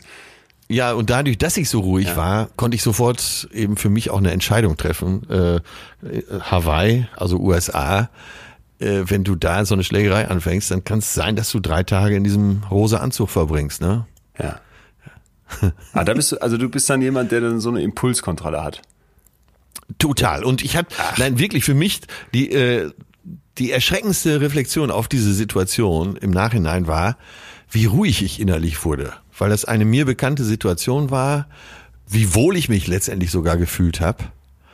Und äh, ja, ich hätte in Ruhe da äh, mich mit dem körperlich auseinandersetzen können, ohne hektisch zu werden. Wie, wie erklärst du das denn, dass du auf der einen Seite jemand bist, der sagt aufbrausend und ich, wenn mir dann ein Typ blöd kommt, kriegt der ganz eine heftige Abreibung und andererseits kriegst du es hin, so stark Impulskontrolle auszuüben? Ich bin äh, in einer mir bekannten Situation da gewesen. Also bin mit Gewalt aufgewachsen und habe da eben äh, mich in einer bekannten Situation wiedergefunden. Also kennst das Muster und kennst dann deine genauen Reaktionsmuster und kannst deswegen kontrollieren, was passiert. Genau, es war mir einfach sehr Interessant. vertraut. Die Situation war mir sehr vertraut innerlich. Ja. Wie nimmst du das denn Interessant, wahr? oder? Ähm, ja, total interessant. äh, dann damals in der Zeit, wenn ihr da im Sportunterricht dann gegeneinander boxen solltet, mal vom Lehrer eine bekamt, mal von den Eltern, das ging ja wahrscheinlich Jungs und Mädchen ähnlich. Ja. Äh, Wie ja. hast du denn das wahrgenommen, wie sich dann so Wut, Zorn, Aggression aber auf die Geschlechter verteilten? Äh, naja, ich habe eine ältere Schwester, so und äh, ich Die dir in den Rücken biss oder wie war es nochmal andersrum? Wer hat wen? Nee, ich Ja, habe ihr den Rücken gebissen, weil, okay, weil dachte ich mich nicht an der, die war mir, äh, die ist zwei Jahre älter, so und Mädels sind ja bis zum gewissen Alter dann sowieso haushoch überlegen und ich wusste mich einfach nicht anders zu wehren, als in den Rücken zu beißen. Naja, und äh, Frau, ich glaube, Frauen sind genauso aggressiv wie Männer, nur die Art und Weise, Ja. wie, äh, wie sie ihre Brutalität dann rauslassen, die ist unterschiedlich. Und Frauen äh, können da sehr überlegt und sehr äh, feinsinnig zubeißen, aber eben nicht körperlich, sondern können dich anders fertig machen. Wie, wie hatten deine Schwester es dann gemacht? Ihr seid ja im selben Umfeld aufgewachsen, wahrscheinlich auch zur selben Schule gegangen. Ja, äh, Also haben wir ja jetzt eigentlich ein perfektes Beispiel. Andere Zeit, Junge und Mädchen. Ähm, Ja. Wie wirkt sich das aus? Ja, die hat so ihres, ihre intellektuelle Lufthoheit ausgespielt. Ach, guck mal, der Kleine, zu blöd dafür. Dat, dat, dat, äh, hat sich nicht im Griff. Na, hat er sich wieder nicht im Griff. Jetzt komm mal runter, bleib mal auf dem Teppich. Oh, beim Kartenspielen. Ach, da ist er zu dumm, hat er schon wieder verloren. Hm, ja, komm, wir spielen noch eine Runde. Aus Wut ist das komplette Quartett zerrissen. Ja, ich werde gerade auch richtig. Okay, aber krass, das ist, das ist, äh, erinnert mich gerade 100%ig an diese Muster, die wir in der Folge passiv-aggressiv ähm, Ja. besprochen haben, ne? Was deine Schwester da macht. Das habe ich ja da auch schon mal erzählt, dass ich ihr in den Rücken gebissen habe und man die Narbe heute noch sieht. ja, hat sie verdient, verdammte Axt. Äh, ich finde das interessant, ähm, dass, dass du das so beobachtest, was sich auch in Studien zeigt, dass also diese Sozialisierung von Aggression und von Zorn und Wut zwischen Jungs und Mädchen extrem unterschiedlich abläuft. Es gibt eine Untersuchung, die hat gezeigt, dass Mütter doppelt so positiv auf Wut von Jungs reagieren im Vergleich zu Töchtern. Also die, die Wut der Söhne wird viel positiver, viel aktiver angegangen. Darauf wird eben reagiert im Vergleich zu den Mädchen. Ne? Und äh, auch spannend, ja. Äh, die Wahrscheinlichkeit, dass du auf positive Emotionen bei einer Tochter reagierst, ist fünfmal höher ja. als auf deren Ärger. Und umgekehrt ist es bei Jungs eben nahezu gleich. Was ich ziemlich krass finde. Also ich glaube, dass die, dass die Kinder dann auch schon beigebracht bekommen. Ne, die Jungs raufen sich und haben nicht zu heulen und die Mädels, die sind so die äh, kontrollierten und ja, weiß ich nicht, nicht aggressiven. Ja, ich glaube, die Aggressions, der Aggressionslevel ist derselbe, nur sie sind geschickter. Frauen sind geschickter in solchen Sachen. Man sagt ja auch, da werden Weiber zu Hyänen. Also wenn eine Frau mal richtig sauer auf dich ist, ja. das kann, die kann lange Rache üben. Und zwar auf eine sehr subtile Art. Und Männer sind da eher so wie die, wie die Hunde, die beißen da schon mal zu. Wobei ich, also das, das das kann man, glaube ich, beobachten, anekdotenhaft, aber ich glaube, man muss sich auch klar machen, dass diese, dieses Muster, was man da als Kind mitbekommt, und das betrifft ja dann deine Generation mal, mal safe und vielleicht in meiner Generation etwas abgeschwächt, wobei ich sagen würde, diese klassischen Rollenbilder, das haben wir hier bei Männlichkeit mal festgestellt, die sind doch noch sehr vorherrschend. Ja das ist doch noch da. Und das finde ich interessant, dass man das übrigens auch bei Erwachsenen feststellt. Also eine, ein wütendes Frauengesicht, so ein vor Wut verzerrtes Frauengesicht, das wirkt äh, deutlich aggressiver und gefährlicher ja. als äh, ein Männergesicht, weil äh, man davon ausgeht, dass die Frau eben nicht wütend wird. Ne? Und dann gab es eine Studie, fand ich, ein Experiment, fand ich hochspannend, wo die Versuchspersonen gebeten wurden, sich ein wütendes Gesicht vorzustellen. Und bei der großen Mehrheit poppte dann, egal ob es jetzt Männer oder Frauen waren, ein männliches Gesicht im Kopf auch auf. Ne? Und ja, selbst wenn ja. du jetzt so Reaktionszeitmessungen machst, ich zeig dir ein Gesicht, ne, und das ist wutverzerrt und du sollst mir nachher sagen, war das männlich oder weiblich, dann fällt das unseren Hirnen deutlich schwieriger, das weiblich wütende Gesicht richtig zu identifizieren. Und die Erklärung dahinter ist eine Annahme, dass im Prinzip unser Hirn von Wut von Zorn, von Aggression im Frauengesicht sehr viel stärker irritiert ist. Also es wundert sich und muss dann länger rechnen. Im Prinzip braucht mehr ah, Zeit, okay, um das zu begreifen. Und das finde ich ja. ziemlich krass, weil es macht, wie du sagst, einfach wenig Sinn. Männer und Frauen werden im Schnitt gleich oft wütend und, und rasten im Prinzip aus, haben Grund dazu. Und auch diese Persönlichkeiten in Bezug auf, wie ärgerlich ist jemand, wie wütend, wie schnell wütend wird jemand, das verteilt sich auch gleichmäßig auf die Geschlechter. Aber ich glaube, es ja. gilt immer noch so dieses, wie darf ich meine Wut zeigen? Was schickt sich das ist zwischen Männern und Frauen extrem unterschiedlich. Ja, wenn wir die, uns die Wurzel des Baumes ansehen, dann vermute ich mal, du wirst mir widersprechen, äh, dass da äh, eben eine Frustration ist. Und ich glaube, der Level der Frustration, also die Wurzeln, sind gleich groß. Ja, das mag sein, das glaube ich auch. Also es ist ja nicht nur Frustration, das haben wir, glaube ich, auch schon gesagt. Ne? Es kann auch Demütigung sein, ja. es können auch ähm, ja tatsächlich natürlich auch die Gene sein. Ähm, es gibt bestimmte Gene, wenn die fehlen. Da gab es mal, glaube ich, in Holland so eine Untersuchung, wo eine Familie also wirklich massiv aggressiv war und dann haben die eben bestimmte Unregelmäßigkeiten festgestellt, die auch dazu beitragen können. Es ist ja nie, es ist ja nie ein Grund, das haben wir ja auch schon beschrieben. Aber dass, dass diese grundsätzlichen Voraussetzungen zwischen Männern und Frauen eben sehr, sehr ähnlich sind, das ist, glaube ich, klar. Ich habe auch nochmal bezüglich Testosteron mich informiert. Ja. Also diese Idee, dass die Testosteronunterschiede dafür ein, ein klarer Prädiktor wären, eine klare Vor Vorbedingung wären, das ist auch nicht zu halten. Ne? Also es gibt da wohl bestimmte bestimmte Zusammenhänge im Tiermodell, aber es lässt sich nicht so einfach auf den Menschen übertragen und auch beim Tier ist es nicht so einfach, dass du dem Testosteron spritzt oder dass du das äh, kastrierst und dann plötzlich direkte Zusammenhänge zur Aggression feststellen kannst. Ähm, also so ganz so einfach scheint es nicht zu sein. Ich glaube, die, die, die Ähnlichkeit ist doch mal wieder stärker, als wir oft glauben zwischen Männern und Frauen und eben dann, was wir gesellschaftlich da drüber legen, das ist dann das, was den Unterschied ausmacht. Ja, ich bin noch nicht ganz überzeugt, dass nicht immer Frustration äh, mit im Spiel ist.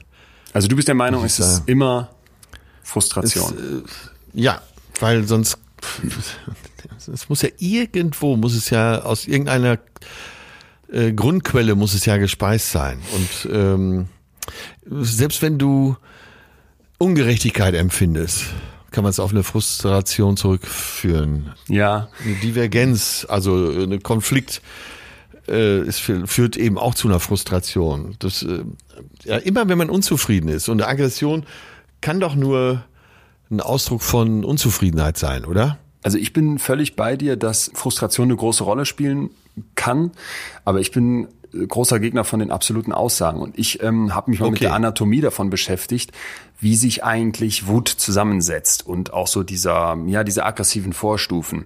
Und da gibt's eine, einen Ansatz, den ich sehr plausibel finde und der besteht im Prinzip aus drei Schritten.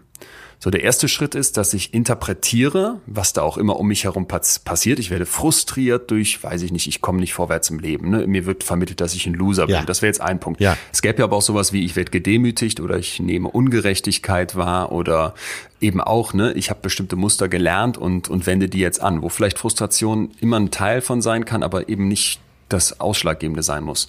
Also ich kriege zum Beispiel eine Mail vom, vom Chef, in der gibt es irgendeine schlechte Nachricht, hör mal Leon, du musst jetzt, weiß ich nicht, nächste Woche 27 Überstunden machen, weil wir müssen das Projekt XY fertig kriegen. Und dann schreibt ja. er mir nicht, danke, toll, dass du es machst und nette Grußformel, sondern einfach, ciao, bis dahin. So, in dem Moment ja. kann ich natürlich komplett durchdrehen oder ich kann auch mich hinsetzen und anders interpretieren und sagen, ey, vielleicht ist der Chef auch gerade gestresst, wenn hier gerade der, der Baum brennt, ne? Und ja. Genau. könnte diese schlechte Nachricht anders auffassen. Also in diesem ersten Schritt läuft was schief. Ich interpretiere in eine Richtung, die dieses Arousal bei mir hochschiebt, die anfängt mich zu erregen. Aber da ist es ja schon, äh, Interpretation. Äh, ja, Interpretation. Ja. Sobald man interpretiert, äh, bringt man ja was Eigenes rein. Total. Du bringst du ja. Vorbedingungen mit, auf jeden Fall.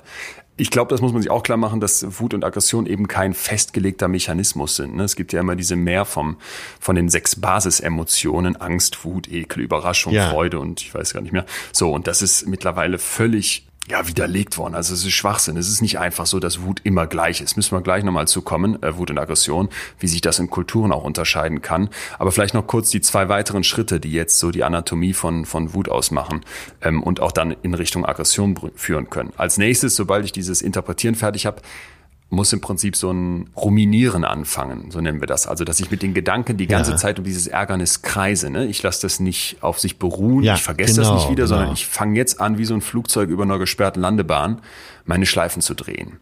Und ja. häufe damit jetzt in meinem Kopf eben den Mist an, wenn du so möchtest. Und jetzt und jetzt kommt das Entscheidende, das finde ich, hast du gerade eben schon wunderbar an dir beschrieben. Wenn ich jetzt keine Kontrollstrategien habe, also wenn ich jetzt nicht ja, weiß, wie ich ja. mit diesen Emotionen, die da aufkommen, was ja Kraft kostet, ne? der Umgang mit Emotionen kostet Kraft, ist Arbeit, vor allem wenn ich die in andere und neue Bahnen lenken möchte. Wenn mir diese Kontrollstrategien dafür fehlen, dann kann ich platzen dann raste ich aus. Aber es ist halt ein, ein, ein, ein Prozess aus mehreren Schritten, wo sehr, sehr viele verschiedene Variablen zusammenkommen. Und jetzt zu sagen, es ist nur die Frustration, das wird mir zu kurz greifen, glaube ich. Okay. Bist gut. du da d'accord so von der Erfahrung her? Äh, ja, ja. Es geht ja okay, auch nur darum, äh, die Begriffe, ja. die Begrifflichkeit ja, auseinanderzuhalten. Wobei, ich muss gerade darüber nachdenken, wenn du sagst, so die, die Aggression nimmt zu, weil du selber dich über die, äh, weil du die Situation interpretierst. Interpretieren heißt ja auch immer, das eigene Empfinden mit reinzubringen. So, und dann kann es ja auch zu Autoaggression kommen. Da haben wir noch gar nicht mhm. drüber gesprochen. Also es kommt dann eben nicht zum Ausbruch, sondern äh, du entwickelst erstmal eine Aggression gegen dich selbst. Deutlich häufiger übrigens bei Frauen, ne? Was vielleicht auch dafür ja. spricht, dass die es nicht rauslassen können, sondern die Wut ist da, wo muss sie hin? Irgendwo hin, ich richte sie auf mich. Wohin mit meiner Wut, ja. Ja. Äh, aber da sind wir beim Thema Wut. Und da eben die Abgrenzung. Wenn man, äh, und da merkt man selber schon, wenn wir über Autoaggression sprechen, dann geht man erstmal nicht davon aus, dass man sich selber eine reinhaut. Ja sondern ja. dass man sich damit auseinandersetzt. Deswegen bin ich auch gerade drauf gekommen, als du das äh, vorgetragen hast. Aber ja, meinst du nicht, dass die Autoaggression sogar noch letztendlich viel selbstzerstörerischer Total, ist? Total, auf jeden Fall. Also ich glaube, ähm, so diese Vorstellung davon, ne, äh, was kann ich mir alles antun? Im Grunde ist ja eine Depression ein, ein, ein Versinken in Kreisen. Ich meine damit überhaupt nicht, dass jemand, der eine Depression hat, das selber schuld wäre oder sowas oder sich überlegt, was, was, was tue ich mir Schlechtes. Ne? Aber es ist im Prinzip ja eine Reaktion gegen mich selbst. Es ist der Versuch, mit, mit nicht funktionierenden Mustern, mit nicht funktionierenden Reaktionen irgendwie klarzukommen und das scheitert leider krachend. Anderes Beispiel, Leute, die sich wirklich selbst verletzen, die sich, die sich ritzen, ne? wie, wie es in manchen Fällen ja. von Borderline vorkommt, dass jemand sagt, ich fühle so wenig, um noch irgendwas zu spüren schneide ich mir jetzt die, die Haut auf. Ne? Und das sind, glaube ich, so Momente, weiter geht's dann mit, mit Substanzmissbrauch, indem ich irgendwelche Drogen nehme und mich wirklich kaputt mache, wo ich eine unglaubliche Aggression gegen meine eigene Person rauslasse. Tierisch gefährlich. Und teuflisch, glaube ich, ne? Weil ich glaube, so bei der Wut, dem Wutausbruch, da wissen wir alles, ach ja, es gehört sich nicht, ne? Und wenn ich das jetzt zu oft machen würde, hätte man vielleicht auch mal ein Auge auf mich und würde mal sagen, hör mal, Ja, ja. Äh, du geh aber mal bitte in eine Therapie oder kümmere dich. Während wenn ich das mit mir selber alles ausmachen möchte, dann wird's ganz gefährlich. Ja, natürlich. Und wir sprechen auch immer von dem äh, Vulkan, der kurz vorm Ausbrechen ist. Ja. Oder tickende Zeitbombe. Da gibt's wahrscheinlich noch jede Menge anderer Beschreibungen. Äh, eben waren wir schon mal bei beim armen George Floyd, der von diesem Polizisten zu Tode gewürgt wurde mit dem Knie. Äh, wenn ich das Bild, und das schaue ich mir eigentlich jeden Tag an, teilweise sogar mehrfach, ich glaube, äh, dieser Polizist hat auch die Kontrolle verloren. Ich glaube nicht, also kann ich, wir warten die Ermittlungen ab, aber ich glaube, er hat einfach die Kontrolle auch verloren. krass, Und okay, schlimm war natürlich, dass die, dass die äh, Kollegen, Ja. die ja vielleicht auch geschnallt haben, dass er die Kontrolle verliert, dann nicht eingreift. Das war wirklich, das ist ja fast genauso schlimm. Ja, hochspannend. Ich muss, ich habe noch Aber- gar nicht so diese Perspekt diesen Perspektivwechsel mal vollzogen. Also ich glaube, das ist wirklich, ach ja, ich will mich jetzt auch nicht zu weit aus dem Fenster legen. Nee, wir wissen es noch nicht. Aber ich finde überhaupt erstmal interessant, drüber nachzudenken, äh, weil ich guck drauf und denk, was für ein Schwein. Also ich glaube schon, dass die Indizien darauf hinweisen, dass der Typ äh, ein Rassist ist. Aber da so die Kontrolle zu verlieren, das ist ja nochmal was anderes. Und ich glaube aber nicht, dass er einen Vorsatz hatte, Ja, jemanden okay. umzubringen, sondern die Pferde sind mit ihm durchgegangen. Aufgrund seines Rassismus, was auch, äh, was weiß ich, aufgrund seiner erlernten Muster, wie auch immer. Ja, wir kennen ihn nicht, wir wissen die Umstände noch nicht genau, aber ich finde Ja, es genau. hochspannend, dass du sagst, ich gucke mir das mehrmals an und nehme mal dessen Perspektive ein und jetzt nicht äh, entschuldigend, um Gottes Willen, aber eben irgendwie erklärungssuchend. Und das finde ich eigentlich immer ein wichtiger Prozess. Und da muss ich, muss ich mir wieder gerade an die eigene Nase packen, weil ich, ich sah in diesem Video nur, ich, ich, du guckst eben in diese irren Augen, die werden ja dann immer einzeln gezeigt und denkst, was ein Schweine und wie kann man so sein als Mensch und siehst eigentlich das Opfer und, und, und dann kommt die Wut in dir auf und du willst mit Aggression dagegen gehen, willst ihn irgendwie wegtreten, kannst total verstehen, ähm, dass das jetzt so, so explodiert alles, weil das eben so eine unglaubliche Provokation, so eine schreiende Ungerechtigkeit ist und dann mal umzudrehen und zu sagen, ey, sitzt da vielleicht gerade jemand, der mit seiner Wut, mit seiner Aggression so dermaßen falsch umgeht, so gar nicht weiß, wie. Und nochmal, es soll keine Entschuldigung sein, sondern eben der Versuch zu um verstehen. Himmels Willen. das finde ich einen, einen ganz wichtigen Ansatz gerade. Gar Ja, man will ja die. Tat auch verstehen. komplett. Und wenn wir beide jetzt Gerichtsmediziner wären, dann äh, wären wir ja gezwungen, das irgendwie äh, so zu beleuchten. Aber wenn du einen Schritt zurück machst aus dieser Szenerie, jetzt sind wir leider da, aber bietet sich ja nur mal an in diesen Tagen. Du siehst einmal den äh, Polizisten, der ihn zu Tode wirkt. Dann siehst du noch drei Polizisten, die versuchen, die Menge wegzuhalten. Weil ja alle schreien, Mensch, lass den, der erstickt, äh, seid ihr alle verrückt. Äh, so, und diese Polizisten, äh, die haben alle drei ratlose Gesichter. Und wenn du noch einen Schritt weiter zurücktrittst, siehst du, inklusive des Mörders, dass das alles Würstchen sind. Ne? Das sind, von denen ist ja nicht einer so, dass du denkst, oh, was ein toller Kerl, so möchte ich sein. Naja, okay, vielleicht geht das auch schon zu weit, aber wir sind bei diesem Thema Aggression und äh, ich glaube, dass es auch ein wichtiges Thema ist, weil Aggression komischerweise äh, in die, dieser äh, Zeit, wo wir so lange Frieden haben und keinen Krieg, Ja, ja. wo, wo, wo Aggression so zunimmt. Die, die Welt kocht, wenn ich mich umgucke, Wutbürger, Brexit, Leute hauen sich den Kopf ein mit den anderen Katalanen gegen den Rest von Spanien, ne? Greta Thunberg äh, mit der bebenden Stimme der ganzen Generation, äh, Ja. how dare you. Das sind ja alles Momente, wo ich glaube, dass wir, dass wir mitbekommen, ey, da explodiert es tierisch. Und da erscheint es uns auf den ersten Blick so, als wäre da zu viel Aggression, zu viel Explosion, als wäre da zu viel Wut. Und ich glaube, das ist, das ist ein, ein Trugschluss. Ich glaube, wir müssten erkennen, dass wir vorher Ja. zu viel Wut unterdrücken, zu viel in uns reinfressen, zu viel Frustration versuchen mit uns selber auszumachen. Und ich möchte dir von etwas erzählen, auf das ich gestoßen bin, das vielleicht ein Teil der Lösung sein könnte, das mir aber im Umgang mit, mit solchen Emotionen, mit solchen Sachen, die in einem aufkochen, sehr geholfen hat, Ja. mich die Augen geöffnet hat. Und zwar ist der Begriff etwas sperrig, äh, emotionale Granularität. Erkläre ich Jetzt sofort. bin ich gespannt. Genau, also Granularität, da drin steckt ja im Prinzip Granular, Granulat. Vielleicht stellen wir uns mal so ein Granulat vor, aus dem man Farben machen könnte. Ja, also Ja. wie so eine Palette, auf der ich mir irgendwie aus so ein paar Döschen was zusammen mische und dann gibt's ein bisschen Wasser drauf und dann habe ich irgendwelche Pastelltöne. So, und Ja. wenn wir uns jetzt mal einen Rotton vorstellen, dann sehe ich den einfach, ne? Und dann sagt der Laie vielleicht auf so ein Bild oder ein Kind sagt, ah, das ist rot. So, und ein Ja. Experte, ein Künstler, ein Maler, der wird jetzt ankommen und sagen, ja, das ist Purpur oder das ist Magenta oder das ist Rubinrot oder ähnliches. Der würde also unglaublich granular dieses Rot zerlegen können in ganz, ganz viele verschiedene Töne. Und ich glaube, dass wir oft mit unserer Wut, mit unserer Aggression viel zu pauschal umgehen und sagen, ja, das ist maximales Arousal, ne? also Erregung ganz hoch und das fühlt sich maximal negativ an und deswegen sollte man das nicht. Und eine Forscherin, die sich damit wirklich bis zur Perfektion auseinandersetzt, Lisa Feldman Barrett, deren Buch How Emotions Are Made, ich hier sehr empfehlen möchte, die dröselt Ja. das in einer Brillanz auf und konnte in ganz vielen Studien zeigen, dass wenn Menschen in der Lage sind, ihre eigenen Emotionen, die, die Vorstufen von Aggression auch, die besser zu verstehen, zu zerlegen in ihre Einzelteile und nicht einfach zu sagen, boah, that sucks, ne, das nervt mich, das fuckt mich irgendwie ab, sondern genauer zu gucken, ist das jetzt Frustration, die dann mir aufkommt, die vielleicht zu so einem, zu so einer Grund, grundlegenden Grummeligkeit führt? Ist das Jähzorn? Ist das Tobsucht? Ist das Zorn? Ist das vielleicht Scham, die sich hinter meiner Wut versteckt? Also mal wirklich zu versuchen, zu zerlegen und sich auch klar zu Ja. machen, wie viele verschiedene Begrifflichkeiten, wie viele unterschiedliche Wörter kennt eigentlich unsere Sprache für den Umgang mit Wut. Und besonders spannend wird's dann, wenn man sich sogar mal traut und den Blick über den eigenen Tellerrand der Kultur wirft und sich andere Kulturen anguckt. Ne? Und das war ja für mich auch der Aufhänger, dass ich gesagt habe, ey, dafür, darüber würde ich unbedingt mit dir sprechen wollen.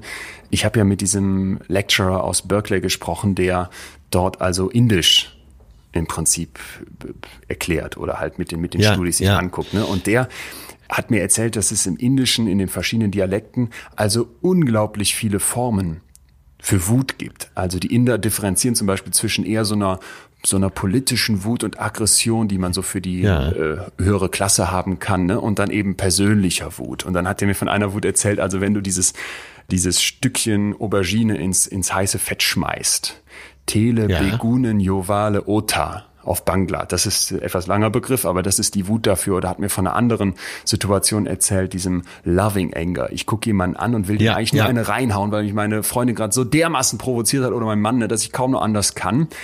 Merke Ja. aber, ich liebe die Person so sehr, ich muss das jetzt aufbrechen, äh, aufhalten. Und das ist Obi-Man, das Wort. Das äh, finde ich deswegen so wertvoll, weil das in diese Granularität reinpasst. Ich habe nicht mehr einen Ja. Rotton für Wut, nämlich hochrot wie die Ampel, sondern ich habe plötzlich erkannt, dass es viele Facetten gibt und das, das hilft die eigene Wut zu zerlegen, zu differenzieren, ja, zu unterscheiden, wie die verschiedenen Rottöne auf so einer Palette von einem Maler. Das ist eben wissenschaftlich mittlerweile sehr fundiert, dass das unglaublich gut ist. Ja. So, weil, ne, so erstmal gucken, wo kommt das her, was ist der, was ist die Ursache? Das kann ich nur, wenn ich nicht Wut einfach als etwas Störendes, wenn ich Aggression nicht einfach als das Ergebnis dessen und als etwas Unverzeihliches begreife, sondern wenn ich wirklich gucke, ey, äh, habe ich vorher vielleicht schon Scham erfunden und deswegen fahre ich so aus der Haut, wenn ich merke, dass hier ein Kollege von mir viel besser ist als ich, ne, und deswegen mache ich den fertig oder brüll den Azubi an, weil der irgendwie was gut gemacht hat, ne, und ich das als Chef gar nicht haben kann, dass der vielleicht an manchen Stellen besser ist als ich oder sowas. Hab ich auch Da ist ja mal wieder einer richtig schlau. Ja. Genau. Äh, solche Sachen, ne? Oder ist es vielleicht ähm, eher auch so eine erschöpfte Wut, dass ich, dass ich, dass ich kaum noch kann? Das finde ich ist, ist einfach ein, ein, ein ganz, ganz, also für mich war das ein ganz, ganz wertvoller Ansatz. So was, was, dass ich einfach mal die Wut zerlege in Säuernis, in, in Groll, in Verdrossenheit, in äh, Missmut, ne, Rage, dann vielleicht etwas mehr Arousal, Raserei, dann vielleicht das Maximum und mir einfach angucke, ey, wie viele verschiedene Rottöne gibt's da? Und wenn ich dann noch in andere Sprachen springe, um mal zu gucken, was haben die für Wutwörter, für Zornwörter, für Aggressionsformen, Ja. hilft das total. Ja, da möchte ich aber äh, eben darauf hinweisen, und das hilft mir oft. Äh, das passt jetzt genau dazu, was du gesagt hast. Äh, eben erstmal zu äh, diversieren Ja. und zu differenzieren und einfach sich selber mal zu beobachten, was macht das mit mir? Was, äh, wo kommt das her? Was macht das? Also A, wo ist die Quelle? Ja. Und B, warum reagiere ich so darauf? Ja. Weil ich nichts machen kann, weil ich was hätte machen können. Goethe hat gesagt, scheiße, jetzt bin ich wieder der Alte mit den Zitaten, ne? Hau raus. Ich habe auch noch man wird, nicht man wird nicht betrogen, man betrügt sich immer selbst. Ja. Und Klar. da wird man ja oft am wütendsten, weil der Ja. Selbstbetrug immer so gut klappt. Das ist der einfachste Betrug ist der Selbstbetrug. Und oft gibt es Situationen, wo man genau im Impuls feststellt, scheiße. Also wenn man dann ehrlich ist, eigentlich habe ich mir was vorgemacht. Ja. Total Und das gut. nimmt schon so viel Druck aus deinem Wuttank raus.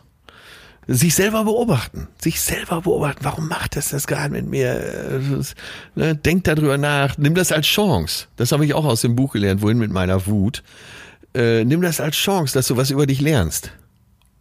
Und ich glaube, wenn dir das gelungen ist, also du hast jetzt mal geguckt, wo kommt das her und was macht das mit mir, dann können wir noch ein paar weitere Schritte anfügen. Einmal, gib dem jetzt einen Namen.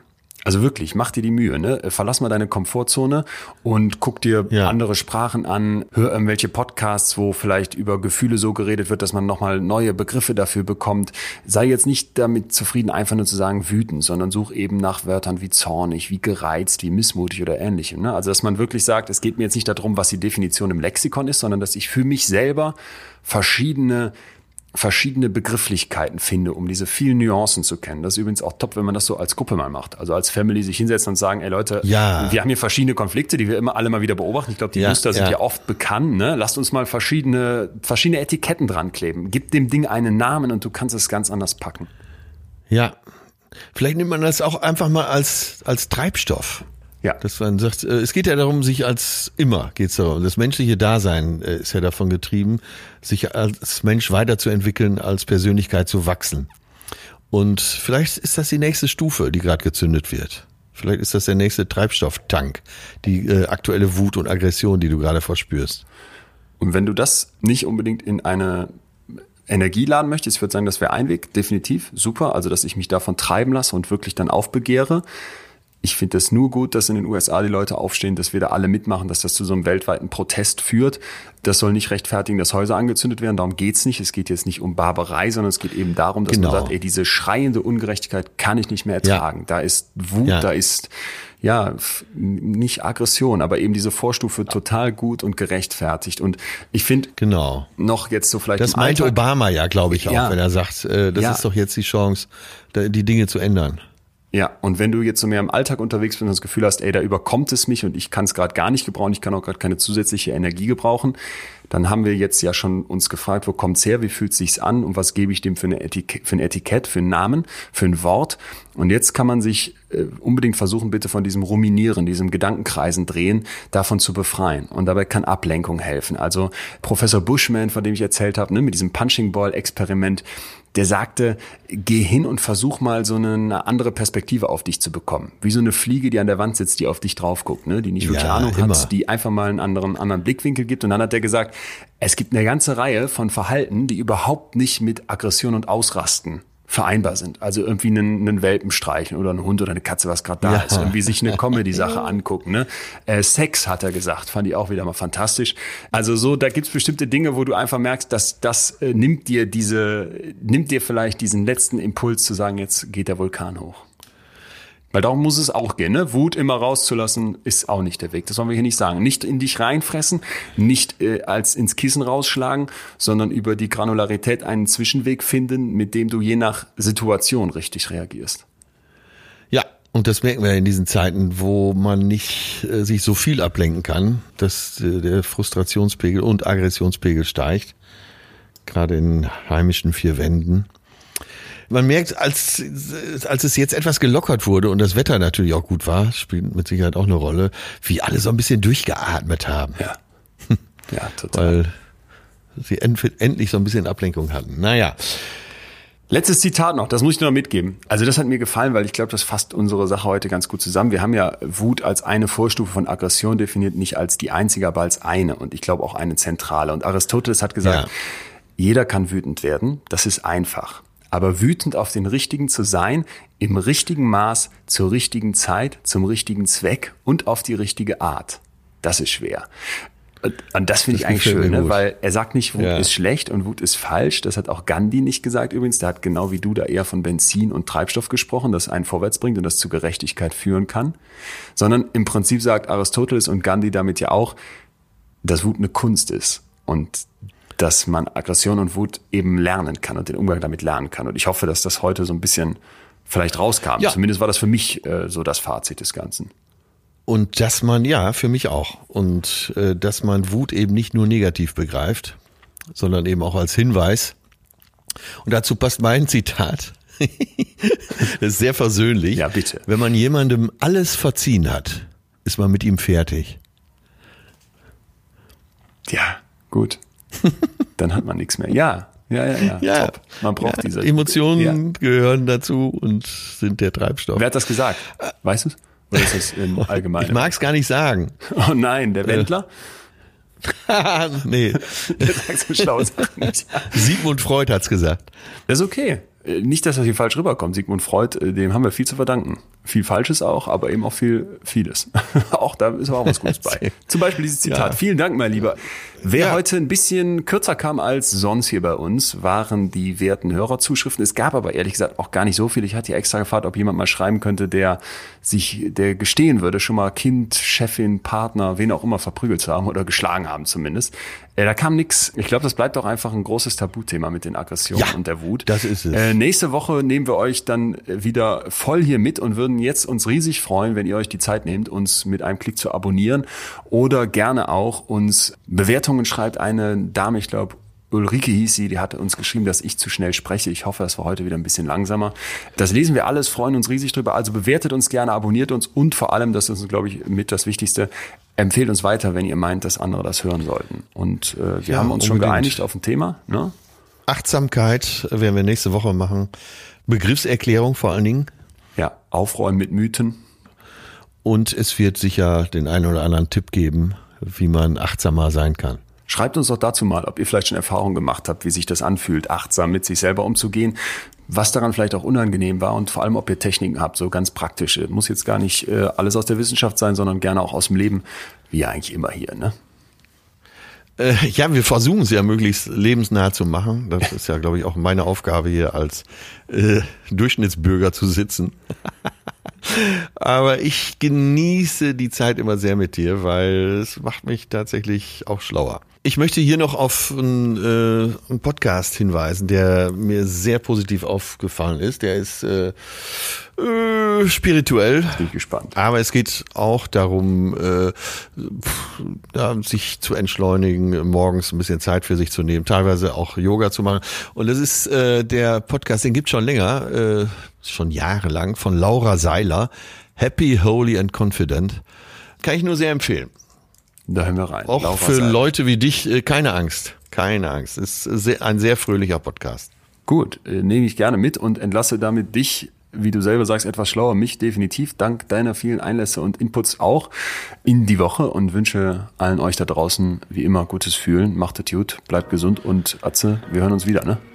Ja, alles klar. God give rock and roll to you. Bis dahin. Ciao.